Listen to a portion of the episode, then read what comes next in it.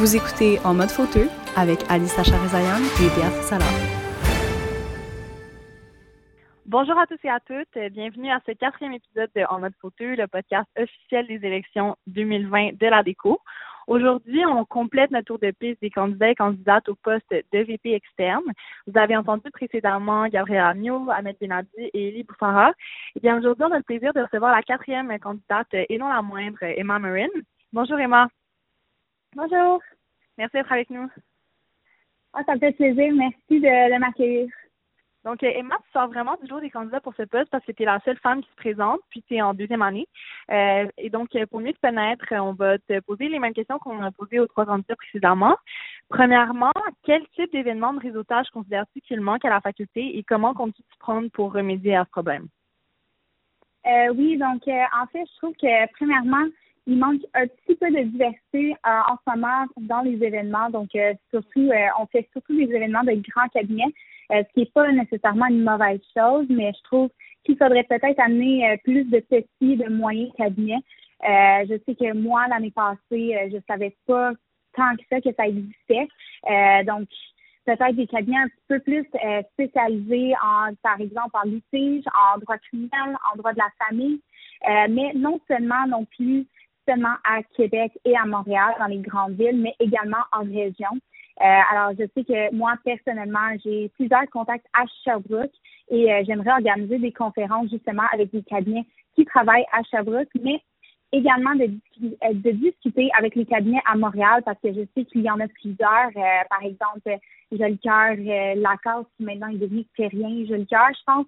Euh, mais eux, par exemple, ils ont des bureaux un petit peu partout au Québec, euh, la mort également. Donc, peut-être de faire des conférences avec plusieurs avocats de plusieurs bureaux partout dans la région.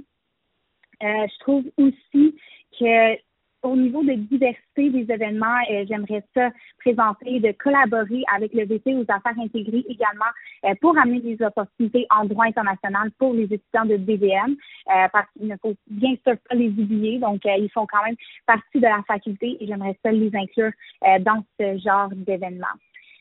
finalement, aussi, c'est ça qu'on fait surtout des événements en droit parce que oui, on fait un bac en droit, mais on entend souvent dire que le droit également, plusieurs personnes en politique ont un bac en droit.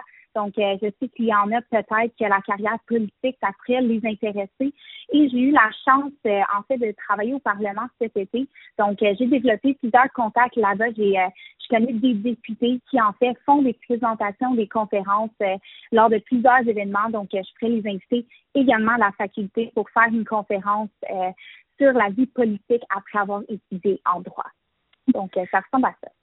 Super. Fait que si je résume, plus de diversité, donc des petits moyens cabinets qui sont plus spécialisés, aussi des événements avec des cabinets en région, particulièrement Sherbrooke, collaborer avec TVP euh, à faire intégrer pour euh, avoir des événements en, droit international, puis finalement présenter aussi des carrières politiques de diplômés en droit. Est-ce que ça résume bien? Exactement.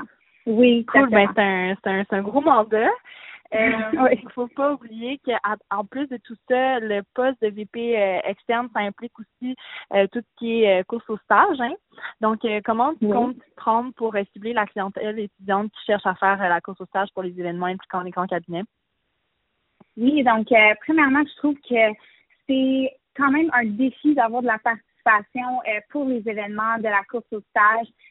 c'est quelque chose que j'ai vraiment vécu cette année. Donc, il y a environ 85 étudiants qui font la course et pourtant, euh, aux événements, on a de la misère à en rassembler 15-20. Donc, euh, je pense que j'ai quand même ciblé quelques enjeux avec la course. Premièrement, le fait que la course se tient, se tient principalement à Montréal et que les événements se sont à Montréal. Donc, euh, c'est sûr que c'est un défi. Donc, j'aimerais ça le plus possible amener les événements à Ottawa. Donc, comme ça, on n'est pas à se déplacer mais c'est sûr que le déplacement, parfois, ça peut être inévitable avec la course qui se tient à Montréal. Alors, j'aimerais ça faire des événements euh, qui rassemblent le plus de cabinets possible. Euh, comme ça, quand on va se déplacer à Montréal, ça va vraiment valoir la peine, ça va valoir la peine d'y aller. Euh, donc, par exemple, l'année passée, l'Association de droit des affaires avait organisé le symposium de droit des affaires qui avait rassemblé plusieurs cabinets à la même place pour justement de, du droit des affaires.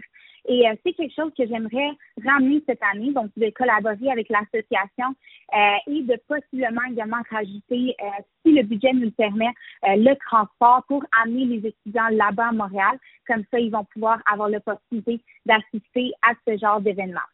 Euh, finalement aussi, euh, je veux ajouter peut-être euh, un Dropbox où les étudiants pourraient mettre des enregistrements du cours ou des notes de, de, cours.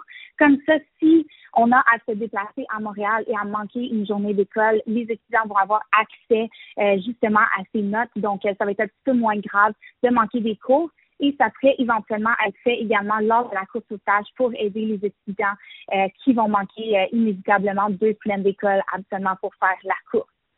Euh, aussi, je trouve que parfois, les événements, c'est un petit peu difficile euh, au niveau d'organisation. Moi, j'avais un peu de misère à savoir qu'est-ce qui était quand. Donc, euh, je veux vraiment continuer de mettre, en, de mettre en place une plateforme. Donc, je sais que Renata a fait déjà un excellent travail et puis elle a pris une page Facebook course au stage. Alors, j'aimerais que ça continuer cette initiative, mais également de créer un calendrier euh, spécifiquement pour la course au stage, pour vraiment vous informer de tous les événements qui vont avoir lieu. Euh, je suis une personne quand même assez visuelle et je trouve que le fait d'avoir tous les événements dans un calendrier, euh, ça m'aiderait personnellement à planifier mon temps. Donc, j'espère que ça va vous aider aussi. Donc, tu veux vraiment faciliter le processus là, pour les étudiants et étudiantes, que ce soit au niveau du transport, au niveau de la clarté de la, promotion des activités ou des notes de cours. Exactement. Puis pour ma dernière question, mais j'imagine que pour toi, c'est plus facile d'en parler que pour les candidats auxquels j'ai posé la question précédemment parce que tu as déjà été à cet événement-là. Euh, oui. C'est quoi ta vision euh, du Gala Grand Maillet? Oui, donc euh, le Gala Grand Maillet, honnêtement, c'est l'événement de l'année à Sauter. Donc tout le monde attend ça. malheureusement, on n'a pas eu la chance d'avoir cet événement cette année, mais c'est vraiment une belle place euh, autant pour fêter la fin euh, de l'année scolaire où on a travaillé si fort que de discuter avec des professeurs. Euh, donc, moi, c'était vraiment le premier contact que j'ai eu de discuter un petit peu d'une manière un petit peu plus proche avec les professeurs, d'apprendre à les connaître parce que Sinon, on les voit absolument dans, un, dans le cadre du cours et surtout en première année, ça peut être difficile parce qu'on est beaucoup, donc ils ne nous connaissent pas nécessairement. Donc, c'est vraiment une belle place pour développer un réseau, pour développer des liens avec les professeurs, apprendre à connaître les étudiants également. Donc, euh, c'est sûr que j'ai vraiment aimé euh, le petit 5 à 7 qui s'est fait style avant euh, le euh, avec la remise des prix. Donc, euh, c'est sûr que si je planifie l'événement, je garderai vraiment euh, ce temps-là pour pouvoir discuter et apprendre à connaître un petit peu plus les gens qui font partie de la faculté. Euh, par la suite, c'est sûr qu'on veut aussi fêter un peu notre année. Donc, euh, après le souper, la remise des maillets et tout ça, euh, c'est sûr que faire un événement un peu plus style party après du comité qui serait organisé par le comité social, donc l'équivalent d'un party organisé par le comité social, c'est sûr que c'est le parce que comme ça, ça nous permet de nous défouler un peu et de fêter l'année qu'on a passée ensemble. Donc vraiment, le 5 à 7 pour toi, c'est une formule gagnante, puis pas oublier euh, de finir ça sur une note festive avec un after. Exactement. Ben merci beaucoup Emma d'avoir été avec nous. Puis on sait que c'est pas facile une campagne euh, au temps du coronavirus, mais vraiment on te souhaite le meilleur. Puis surtout euh, tout le monde, on n'oublie pas de se laver les mains puis de garder une distanciation sociale. donc c'est ça. Merci. Est-ce que tu as un petit mot de la fin? Euh, oui, donc euh, si vous avez des questions, euh, n'hésitez pas à me contacter. Je suis vraiment ouverte à ça et je veux signer le fait que c'est également votre année l'année prochaine. Donc, je suis très ouverte à des suggestions. Alors, n'hésitez pas. Merci. Super. Donc, bonne journée. Merci. Bye bye.